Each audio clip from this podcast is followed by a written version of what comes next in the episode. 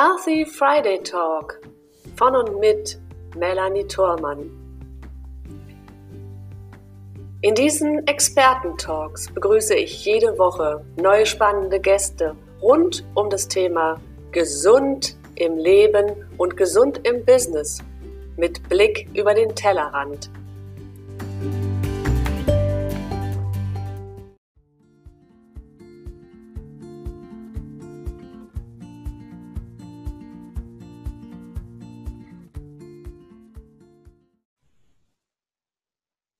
Symptome, die sind, die sind wirklich echt. Das ist nicht nur so, dass die Kinder sich denken, oh, ich will heute nicht zur Schule, ich spiele was vor, sondern dieses ähm, Gefühl, diese Angst, die manifestiert sich wirklich in körperlichen Symptomen, definitiv.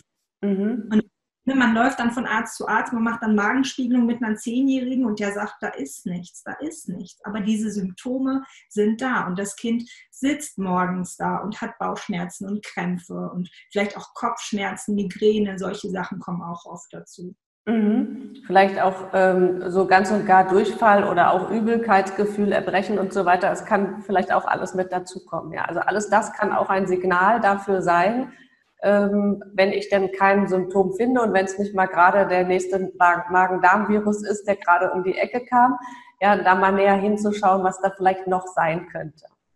Wiederkehren, ne? wenn es immer wieder kommt, nicht nur wie du schon gesagt hast, eben im, im Herbst zwei Wochen Magen-Darm und dann ist gut, sondern wenn es immer wieder kommt, ne? wenn mein Kind immer wieder irgendwelche Schmerzen, Symptome hat, dann mhm. auf jeden Fall genauer hinsehen, ins Gespräch gehen, ganz wichtig. Also ich glaube, für Jugendliche ist es wirklich schwierig. Ich glaube, wenn man in, diesem, in dieser Spirale drin ist, da alleine wieder rauszukommen, ist, glaube ich, wirklich schwierig. Also da würde ich immer raten, es gibt einen Vertrauenslehrer, an den man sich wenden kann. Es gibt an allen Schulen Sozialpädagogen, an die man sich wenden kann. Es gibt auch ein Jugend, so ein Jugendhilfstelefon, wo man mal anrufen kann. Also immer sich ruhig Hilfe holen von außen. Das muss ja gar nicht therapeutisch sein. Vielleicht reicht ja schon ein Gespräch mit dem Vertrauenslehrer. Manchmal ist es ja. Ähm, bei den Eltern, ja, da würde ich immer sagen, versuchen die Kinder zu stärken. Mhm. Ähm, ein Kind möchte gerne hören, dass es geliebt wird. Auch wenn die Eltern denken, ist doch klar, ist doch mein Kind, natürlich habe ich das lieb immer sagen. Immer sagen, du bist toll. Immer sagen, ich habe dich lieb. Ähm, solche Sätze wie, du bist genug. Das macht ganz viel aus, wenn man das von seinen Eltern hört. Oder, ähm, also das mit dem Lob, das ist ja immer so eine Sache. Da darf man es ja auch nicht mit übertreiben. Nicht, dass das Kind dann so einen Höhenflug bekommt. Das ist ja auch, oder eben dann nur für den Lob ähm, agiert. Ähm, aber schon ja schon auch das anerkennen, was das Kind sagt, dem Kind zuhören. Zuhören ist mal ganz wichtig. Wie du gerade schon gesagt hast, ähm, das Wahrnehmen, das Ernstnehmen. Wenn ein Kind ähm, zu mir kommt, auf jeden Fall sich die Zeit nehmen, den Kochlöffel hinlegen oder den Laptop ausmachen, das Handy ausmachen, sich Zeit nehmen für das Kind. Mhm. Zuhören. Ähm, positiv denken heißt nicht anerkennen, was ist, also ich nehme mal ein Beispiel, was ich gerne mache. Christina Vogel, mit der ich ja arbeiten durfte, äh, die ja die erfolgreichste Radfahrerin aller Zeiten, viele Goldmedaillen. Und dann hat sie mit 28 äh, vor zwei Jahren diesen schweren Unfall gehabt und ist seither ab ähm, dem Brustbein querschnittsgelähmt. Mhm. Und sie hat eben geschafft, erstens natürlich geht man durch das Tal der Tränen. Das gehört zur Krise dazu. Mhm. Ja, zu weinen, nicht weiter wissen, ja, das ist ja alles wahnsinnig wichtig. Mhm. Sonst würdest du äh, Musical spielen. Ja? Das Leben ist kein Musical. Ja? Äh, du, gehst, du musst da durchgehen und das ist ganz normal. Und dann aber eben hat sie relativ schnell sich darauf fokussiert, was will ich jetzt mit meinem Leben anstellen? Mhm. Und hat schon wieder neue Ziele gefunden. Und eines ihrer ersten Ziele war einfach, sich im Bett wieder alleine umzudrehen. Mhm. Ja? Das ist für jemand, der gerade schwer äh, frisch äh, querschnittsgelähmt ist, ein, ähm, ein Ziel natürlich, ein wichtiges Ziel. Also es geht nicht um die Größe der Ziele und so weiter, es geht eher um den Fokus. Mhm. Und natürlich, wenn wir dann tiefer betrachten, ist die Krise immer, die Krise ist immer die Innovationszentrale des Lebens. Mhm. Warum ist das so? Weil wir uns nur wirklich verändern durch krisenhafte Momente. Wenn alles gut ist, bleibt es beim Alten, das ist doch ganz klar. Das heißt also, der Schmerz gehört wesentlich dazu für Weiterentwicklung. So ist mhm. das. Wirklich einen Verwandten verbringen muss, obwohl es mhm. keinen Muss gibt im Leben.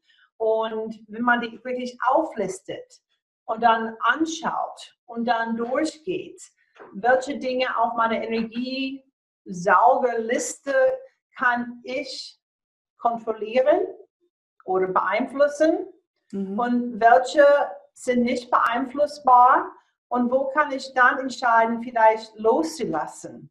Mhm. Für mich erstaunlich ist in dieser Übung, die große Mehrheit, wenn ich fast alles auf diese Liste von den Teilnehmern, sind oft die Dinge, die, dich, die sie beeinflussen können. Mhm. Dann frage ich, wenn du die beeinflussen kannst, wieso sind die immer noch auf der Liste? und dann fängt es schaut, aha, die Selbstverantwortung für mein Leben zu übernehmen. Und ja, jede Entscheidung hat Konsequenzen. Mhm. Aber es ist trotzdem meine Verantwortung. Es ist mein Leben und ich trage die Verantwortung dafür. Und auch auf die positive Seite, was gibt mir Kraft? Bin ich damit zufrieden? Ist die Menge okay? Möchte ich das aufbauen? Möchte ich mehr davon haben? Mhm. Hilft mir das, das Negative vielleicht äh, zu balancieren oder auszugleichen? Und das ist eine sehr schöne Übung. Mhm. Das glaube ich. Und äh, gibt, ich kann mir auch gut vorstellen, dass in dem Moment, wo ich mir dieser beiden Listen bewusst werde, ja, dass ich schon beim Schreiben eigentlich registriere, eigentlich so schlimm ist es gar nicht, könnte ich schon gleich wieder streichen, oder? Also zum einen ist es natürlich auch, ähm, was für mich total wichtig ist, ähm, dass die Frau, also die jetzt zum Beispiel bei mir im Coaching ist, erstmal versteht, wie sie ist, wenn sie natürlich ist, wenn sie wirklich mit sich selbst verbunden ist, wenn sie, sie, wenn sie authentisch ist, ja. Denn es gibt Frauen, die von Natur aus auch lauter sind, ja. Also deswegen sage ich, egal ob laut oder leise, aber sei du selbst, ja. Also das gibt ja so einen schönen Spruch von Oscar Wilde, sei du selbst, alle anderen sind bereits vergeben.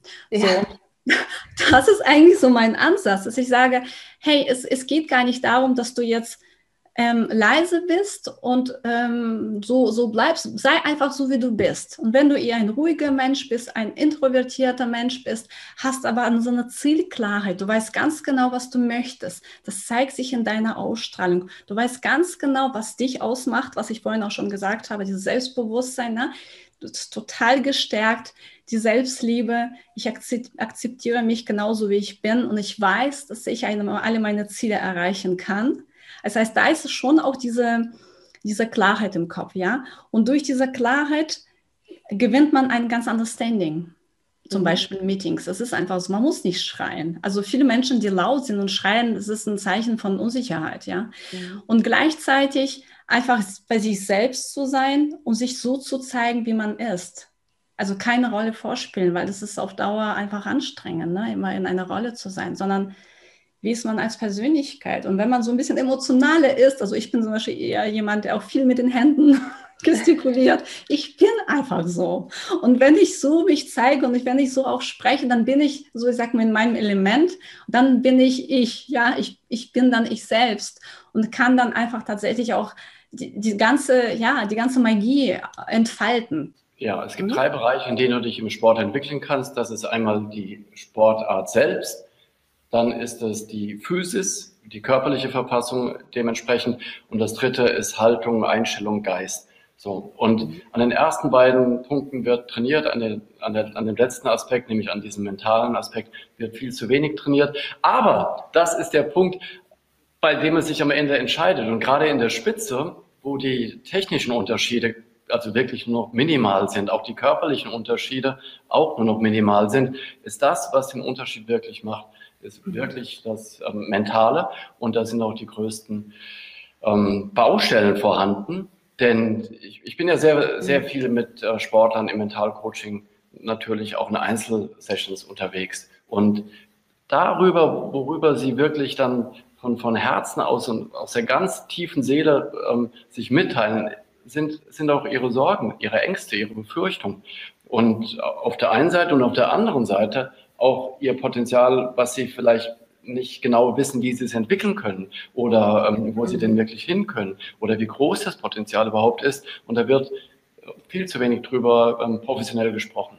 Deswegen ist der Weg da auch so ein bisschen, also der Übergang so ein bisschen fließend, ähm, weil natürlich gibt es da konkrete Entschuldigung, also wir arbeiten mit konkreten Methoden, sowohl was das Thema Ängste loslassen, Blockaden auflösen, also wirklich Methoden, die ich für mich immer wieder anwenden kann ähm, was halt auch sehr, wie du sagst, ne, also wenn ich vorher noch nichts mit diesem Thema Mindset zu tun hatte, wo ich auch wirklich einfach Methoden befolge, sehr kognitiv daran gehe und so einfach ähm, das Ganze ein bisschen greifbarer bekomme.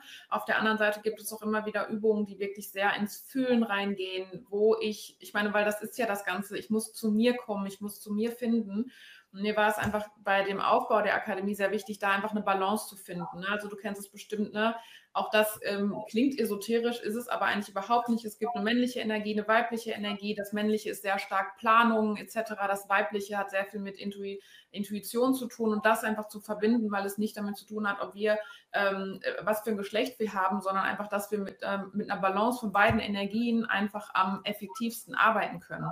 Und deswegen ist sowohl das Thema Mindset wichtig, als auch wirklich, ähm, ich nenne das immer so wirklich diese kognitive Arbeit, das Rationale da, Pläne zu entwickeln, mit Methoden zu arbeiten, ähm, etc. Also das, ich glaube, so im Kern das, was am Tanzen mich fasziniert, ähm, ist, dass du beim Tanzen, du bist zu 100 Prozent bei dir. Du bist zu 100 Prozent im Fühlen und du, ähm, also du definierst dich, und das jetzt nicht im negativen Sinne oder im positiven, du definierst dich einfach durch das, wie du dich gerade in dem Moment fühlst. Und ähm, häufig ist es ja so heutzutage, wir, ähm, wir definieren uns irgendwie über Klamotten oder über Make-up oder sonst was. Und beim Tanzen ist es so gefühlt, für mich ist es alles raus und du bist nur gerade in dem Moment. Und ähm, mhm. das hat einfach so eine enorme Kraft, wirklich auch zu sich zu finden. Vielleicht ist da auch dann einfach wieder die, die Balance, dass, ähm, ja, dass das mich ein Leben lang einfach immer begleitet hat. Folge deinem Gefühl, deinem Empfinden. Und da sind wir schon ganz nah beim Bewusstsein, weil mhm. Gefühl lässt sich ja nicht mehr fassen, Gefühl lässt sich ja nicht mehr sehen, anfassen, sondern nur spüren, nur wahrnehmen. Mhm. Und in dieses Wahrnehmungsfeld hinein, da tauchen wir automatisch in das Bewusstsein hinein, in mein Größeres hinein, was wir ja noch sind. Und ähm, für mich ist es einfach das Bewusstsein, was jeder Mystiker oder viele, viele ähm, ja, Schriftsteller oder Gelehrte, sage ich mal, die schreiben ja davon, dass alles Bewusstsein ist. Und selbst Quantenphysiker, selbst Wissenschaftler, ähm, Physiker sagen tatsächlich, alles ist Bewusstsein erstmal. Und aus dem Bewusstsein hat sich alles wie herausentwickelt. Wir können Bewusstsein vielleicht auch sagen, den Quantenraum, vielleicht dieser Begriff für den einen oder anderen auch gängig, weil ja Quantenphysik so auch immer mehr aus der wissenschaftlichen Richtung zu uns kommt. Mhm. Und Bewusstsein ist der Raum, wo uns letztendlich alles zur Verfügung steht und wo ich jede Möglichkeit der Erschaffung habe, wenn ich es jetzt mal so wirklich groß ausdrücken darf. Mhm. Und Bewusstsein braucht es immer für Dinge, die dann ins Umsetzen kommen. Wir kennen den Begriff bewusst und unbewusst. Mhm. Jeder hat vielleicht schon mal die Erfahrung gemacht, dass er einfach mal etwas gemacht hat. Er hat es gemacht und hinterher wurde ihm bewusst, was er gemacht hat oder dass er es gemacht hat. Mhm. Wenn, und vielleicht kennt der eine oder andere den Unterschied zwischen einer bewussten Handlung und einer unbewussten Handlung. Mhm. Eine unbewusste Handlung können wir vielleicht beschreiben mit Gewohnheiten, Abläufe. Eine bewusste Handlung hat für mich immer etwas mit einer Entscheidung zu tun. Wenn ich eine bewusste Handlung vollziehe, dann hängt für mich immer damit eine bewusste Entscheidung zusammen und das hat eine größere Wirkkraft in meinem Leben oder für mein Leben. Für mich kann tatsächlich mal so ein, zwei ähm, Beispiele ähm, benennen. Also ich hatte eine ähm, ja, Führungskraft aus dem oberen Management da, der tatsächlich ein Pferd vorwärts schicken sollte. Hatte keinen Strick, sondern sollte einfach das Pferd sollte sich um ihn herum bewegen.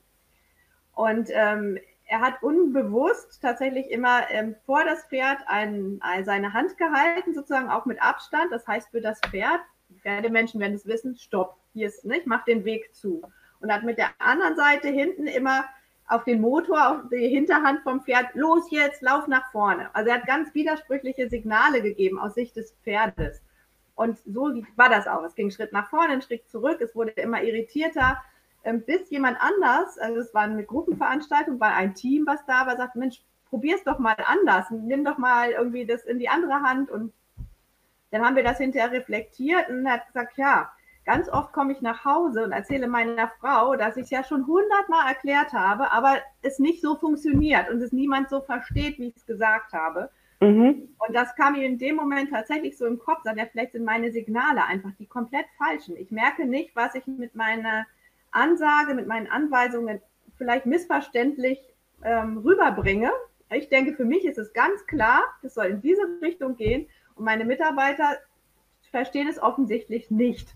Also haben wir daran gearbeitet, tatsächlich Beispielsituationen zu suchen, wo es so war und mhm. dann gucken, was, was kann er tun. Also er hat tatsächlich angefangen zu überlegen, ähm, was gibt es ihm äh, für Möglichkeiten, Handlungsalternativen, ähm, vielleicht auch einfach nur mal eine Nachfrage, wenn ich eine Anweisung gegeben habe, sagt, so soll das laufen. Haben Sie das verstanden oder haben Sie eine Idee, wie Sie das umsetzen? Das mhm. würde ihm im Berufsalltag schon sicherlich helfen, beziehungsweise dann die Möglichkeit geben, auch nochmal Missverständnisse auszuräumen. Weil wenn ich mich zu einer Sache committe, dann will ich auch, dass die richtig ist und dann will ich auch, dass die gut wird. Und da gibt es zahlreiche Beispiele dafür. Ich habe nehme mal eins aus meinem beruflichen Umfeld.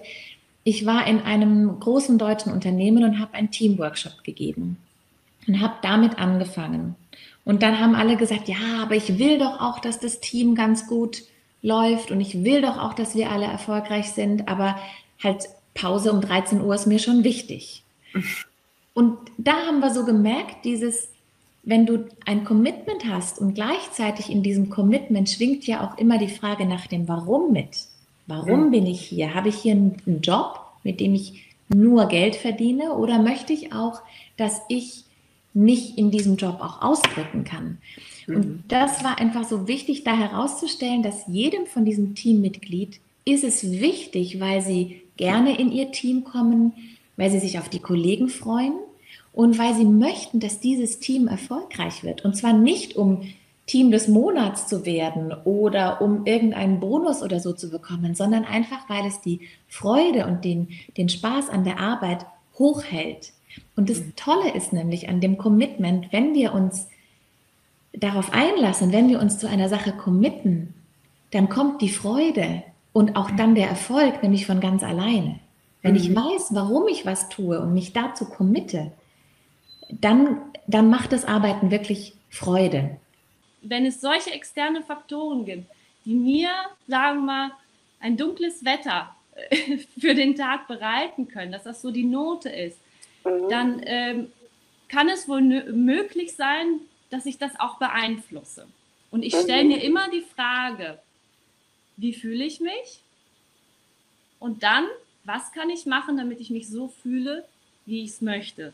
Ich möchte nicht den ganzen Tag grau verbringen. Ne? Und da, und das, das kam dann so, und ich habe dann auch über die Jahre, haben mir dann oft viele gesagt, Mensch, du hast immer so eine Leichtigkeit, äh, es kommt immer so leicht drüber bei dir äh, obwohl die nicht wissen, dass im Hintergrund natürlich auch vieles läuft. Und man kann die Leichtigkeit oft nur spüren und wahrnehmen, wenn man die Schwere auch kennt und zulässt. Mhm. Ähm, und, und das ist genau dieser Tanz, dieses Kommen und Gehen, wie man damit, damit umgeht. Aber so habe ich es dann, so kam es zu mir mit dem Thema Leichtigkeit. Und ich habe das jetzt viele Jahre auch schon geschafft, da ich halt siebenmal äh, umgezogen in verschiedenen Ländern, sieben verschiedenen Ländern gelebt habe, verschiedene Kulturen, dass ich immer dann bei mir wieder zu, zu mir zurückkommen konnte. Viele Dinge, die man früher einfach angenommen oder vermutet hat, haben sich eben als, als nicht korrekt erwiesen. Und was wir heute insbesondere wissen, ist, dass die Grundlagen dafür, wie wir in unserem Leben als erwachsener Mensch denken, eigentlich schon sehr früh, also in unserer Kindheit, gelegt werden. Äh, unser Gehirn arbeitet im Alter von bis etwa zu sieben Jahren nur auf einer, nur bis zu einer bestimmten Gehirnwellenfrequenz von etwa 8 Hertz, die nennen wir Theta. Mhm. In diesem Bereich haben wir keinen, keinen sogenannten analytischen Geist. Es ist also, man muss sich das vorstellen, das Gehirn ist in dieser Zeit so wie ein Aufnahmegerät. Alle Inputs, die kommen, werden einfach aufgenommen und gespeichert. Ob von unseren Eltern, unseren Lehrern, unseren Geschwistern, unseren Verwandten, unseren Bekannten oder von irgendwelchen Menschen, egal was es ist. Und interessanterweise sind es diese Grundlagen, aus denen wir später unser Denken, unser Tun und unser Handeln ableiten. Bis etwa zum 30. Lebensjahr, dann fangen wir an, aufgrund dieser Grundlagen, die wir damals in den ersten sieben Jahren bekommen haben, eigentlich die Art, wie wir als Menschen sind, zu definieren und funktionieren danach. Und das ist mhm. sicher ein spannender Effekt, weil da hat man herausgefunden, dass wir eigentlich das Produkt von etwas sind, ähm, in unseren Grundzügen, das wir gar nie beeinflussen konnten. Weißt du, was ich meine? Also, weil du kannst nicht beeinflussen, wo und wie du geboren wirst und welche Inputs du von wem bekommst. Das ist einfach da. Und später mhm. arbeiten wir mit diesen Inputs in unserem Denken und nehmen diese Inputs als gegeben, weil genau diese Inputs sind in unserem Unterbewusstsein verankert aber nach dem Mittagessen, äh, welches nachher tun. Ja, gehe ich eineinhalb Stunden um den See und hole mir wieder die Vitalität. Warum ist das so wichtig? Das wird eben unterschätzt in unserer Kultur. Ähm, wir sind ja nur hier auf der Erde aufgrund unseres Körpers. Und die Vitalität entscheidet, wie wir eben auch empfinden. Mhm. Ganz klar. Mhm. Äh, du kennst ja meine Beispiele. Ich war äh, ja auch äh, Zivildienstleistender und ein, ein, ein ganz klassisch war, die ältere Dame, es waren ja meistens dann Damen, fällt hin und dann bricht sie sich den Oberschenkelhals und sechs Wochen später ist sie tot. Warum ist es so? Sie war doch vorher fit, weil sie im Bett liegend ihre Vitalität verloren hat. Und dann mhm. kann alle, dann sind, kann alle möglichen Erkrankungen oder Viren können sie angreifen. Mhm. Und dann ist es auch so, dass sie dann verstirbt. Das war so der Klassiker, den ich immer wieder erleben durfte. Mhm. Und andersrum gesagt ist eben eine hohe Vitalität dass du eben ganz anders performen kannst. Mhm. Du bist viel kreativer, du bist viel beweglicher, flexibler ähm, und so weiter und so fort. Wir haben auch darüber gesprochen, wie ich ja immer sage, jede Depressionsbehandlung beginnt mit, du kriegst eine Pille und dann geht es darum, deine körperliche Vitalität hochzufahren. Mhm. Also durch Sport, durch Bewegung im Wald, durch meinetwegen durch Töpfern, also raus aus dem Vorderhirnlappen, also aus dem intellektualisierenden Denken, mhm. was sich in irgendwelche äh, äh, Krisenszenarien äh, erdenkt, rein in den Körper, in das Gefühl des Körperlichen und du kommst mehr zur Ruhe. Mhm. Also, liebe Führungspersonen, aus meiner Erfahrung, haltet euch jetzt besonders fit. Also authentisch zu sein heißt ja erstmal nur, dass du der Autor oder die Autorin bist dessen, was du sagst. Also ganz einfach gesagt, dass du davon überzeugt bist, was du sagst in dem Augenblick. Du kannst ja morgen wieder anders denken. Ne? Also du bist ja nicht dein Standpunkt. Ne? Wichtiger Reminder in dieser ganzen aufgeheizten Zeit auch, du bist nicht deine Meinung. Ja? Das sind ja nur Konstrukt, das sind ja nur Gedanken. Du bist nicht deine Gedanken, ja, du bist viel mehr. Aber mh, hm, Authentizität heißt also, dass du in dem Augenblick was ausdrückst, was du auch wirklich so fühlst und denkst. Das ist Authentizität. Es bedeutet aber nicht, dass du äh, immer alles sagen musst. Das wird häufig missverstanden. Weißt du? Weil dann kommt noch das Wirkbewusstsein dazu. Ist doch klar, wenn du jetzt CEO wärst von einem großen äh, Konzern, kannst nicht alles sagen. Schon wegen juristischen Dingen kannst nicht alles sagen. Aber das, was du sagst, sollte eben authentisch sein. Mhm. Ja, die Ruth Cohn hatte schon gesagt, äh, hm, äh, äh, Psychotherapeutin, ich kriege es nicht mehr ganz zusammen, aber so in dem Sinne eben, äh, dass man sich selber gegenüber eben maximal authentisch sein sollte, für sich selbst, für sein eigenes Glück. Und nach außen, wie hat sie gesagt, äh, also da geht es eben um, um, die Auswahl dessen, was du sagst. Du sagst nicht alles. Ja, ich kriege das Zitat nicht mehr zusammen. Wunderschönes Zitat. Das habe ich in meinem neuen Buch, was rauskommt nächstes Jahr im, äh, im März, äh, habe ich das auch aufgenommen. Da kann man es nochmal nachlesen. Das war jetzt der Werbeteil. es hat alles mit Glaubenssätzen zu tun. Ich meine, mhm. wenn äh, vergleichst, wie kommen wir auf die Welt? Wir kommen wie, wir kommen nackt auf diese Welt, weißt du, so, so ungeschützt, so, komm, plopp, ploppen wir einfach raus. Und das beginnt mit der Sexualität. Es ist die Vereinigung zweier Körper. Wenn wir jetzt alles mhm. Technische mal außen vor lassen, sondern wirklich nur den natürlichen Prozess nehmen. Keine künstliche Befruchtung, keine eingefrorenen Eizellen, ganz egal, was passiert. Und dann hast du deine Mama und du hast deinen Papa und die entscheiden sich, sie kriegen ein Baby. Und dann ist es einfach plopp, ist es da quasi, ja? Mhm. Na, und die Eltern ziehen das Baby groß. Sie geben ihm Dinge mit, die sie glauben, was richtig ist. Mhm. Und das ist ohne zu werten. Denn jeder wächst auf in einem Umfeld mit Freunden, mit Familie. Du hörst Dinge, du hörst Sätze, du hörst die einen haben strengere Regeln, die anderen haben weniger strenge Regeln und das prägt dich über einen ganzen Zeitraum. Mhm. Und das, was dich ja im Leben auch prägt, und das nennt man Glaubenssätze, das nennt man Dinge, die du mitbekommst, das sind die Werte deiner Familie, deiner Mhm. Eltern, das Mhm. sind Erziehungsnormen, das ist, das ist ein ganz komplexes Thema auch, wie du siehst, weil es greift alles ineinander und das prägt dich dann. Mhm. Dann wächst du so auf. Und die einen kriegen diese Werte mit, offen in Bezug auf Sexualität zu sein. Bei den anderen ist es verschlossen. Bei dem nächsten ist es ein Tabuthema. Bei anderen wird gar nicht erst darüber gesprochen. Heißt, ja, bring dir das selber bei. Dein Körper, meine Güte, du bist halt einfach so, wie du bist. Ob jetzt Mhm. christlich, was auch immer, sei dahingestellt. Denn jeder hat seine andere Anschauung. Doch Mhm. eins ist und da kannst du jeden auf dieser Welt fragen, wenn du nur den Begriff nimmst der Sexualität, und im Englischen finde ich den Begriff Sexualness so schön. Denn Mhm. Sexualness ist die Lebensenergie. Mhm. Sie ist nährend. Was kriegen wir als Baby? Wir werden genährt. Wir kriegen Wärme, wir kriegen Geborgenheit, wir kriegen Fürsorge, wir kriegen Schutz, Leichtigkeit, Kreativität, wir kriegen Inspiration. Und ich könnte da jetzt weiter aufzählen, aber du hast gehört, es sind nur positive Dinge. Mhm. Und dahin sollten wir zurückgehen. Sexualität ist nichts Negatives. Mhm. Es macht uns aus, es nährt uns ja, es hat uns von Anbeginn der Zeit genährt. Mhm. Also für mich definitiv meine Grundemotion, mein gesamtes Erlebenspotpourri und darauf bauen sich ganz viele andere. Wie heißt es so schön, steter Tropfen höhlt den Stein. Eine Emotion, die nicht ausgelebt wird, höhlt sich in einem Tropfen, in einem Organ, an meiner organischen Schwachstelle, wie du es auch siehst. Da gibt es ja auch genügend äh, Wissen mittlerweile drüber, dass ich auch, ich habe in der Krebschirurgie gearbeitet, ich habe viel mit Psychokinesiologie auch gearbeitet. Wir wissen, dass Emotionen und Gefühle ähm, auf Organe wirken und auch das Wechselspiel da sichtbar ist. Also das Mhm. heißt, wenn ich mir meiner Emotionen sehr bewusst bin und ich sage immer, mach doch lieber die fünf verrückten Minuten, ähm, gönn dir die, äh, weil dann ist die draußen. Ja, also wenn ich wütend, wütend bin, unterdrück die nicht, sondern dann stelle ich irgendwo in den Schrank oder schmeiß einen Punchingball oder aber lebe die bitte aus. Äh, dann sind die auch erstmal wieder weg, weißt du? Oder wenn Mhm. du, du, Freude ist ja auch so mal zu sagen, unsere Kategorie, für mich gibt es keine negativen oder positiven äh, Gefühle, sondern es ist Mhm. immer der Ausschlag, in welchem Kontext und wie intensiv lebe ich das aus. Aber wenn ich merke, mir läuft der Hals über, wie das so schön heißt, oder mir Ja. platzt der Kragen, dann bitte einmal raus, dann ist gut.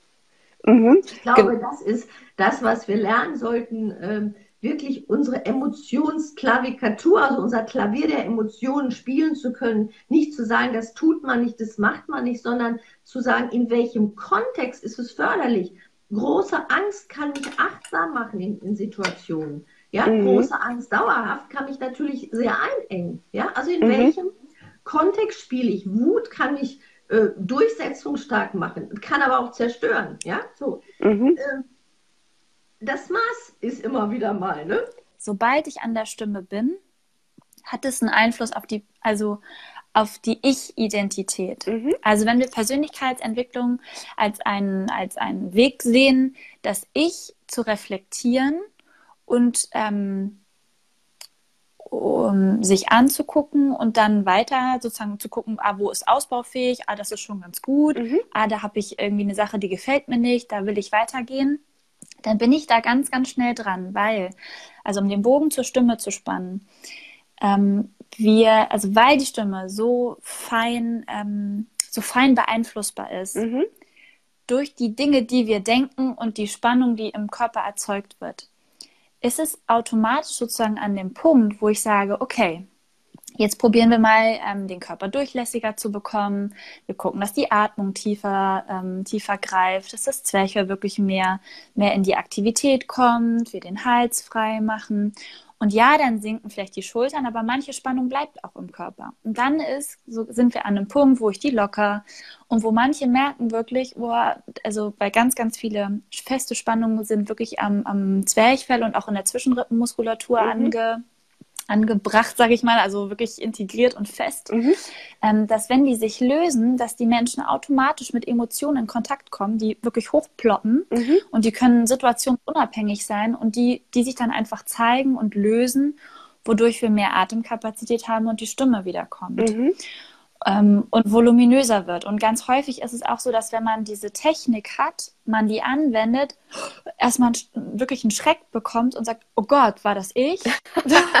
also weil Stimme, wenn sie, wenn sie sozusagen an ihren Platz fällt, ja, also einfach, einfach entspannt kommen kann, auf einmal viel mehr Volumen ist, die auf einmal viel tiefer klingt, vermeintlich, oder auch breiter im Stimmklang wird. Also was die Obertöne angeht, das hört sich dann voluminöser an, vermeintlich. Und manche sagen, ah, die wird tiefer, aber es wird einfach ein breiterer Klang. Mhm. Ähm, und das macht erstmal, oh Gott, oh Gott, was steckt denn da in mir? Mhm. Und dann ist so die Frage, ja, das bist du.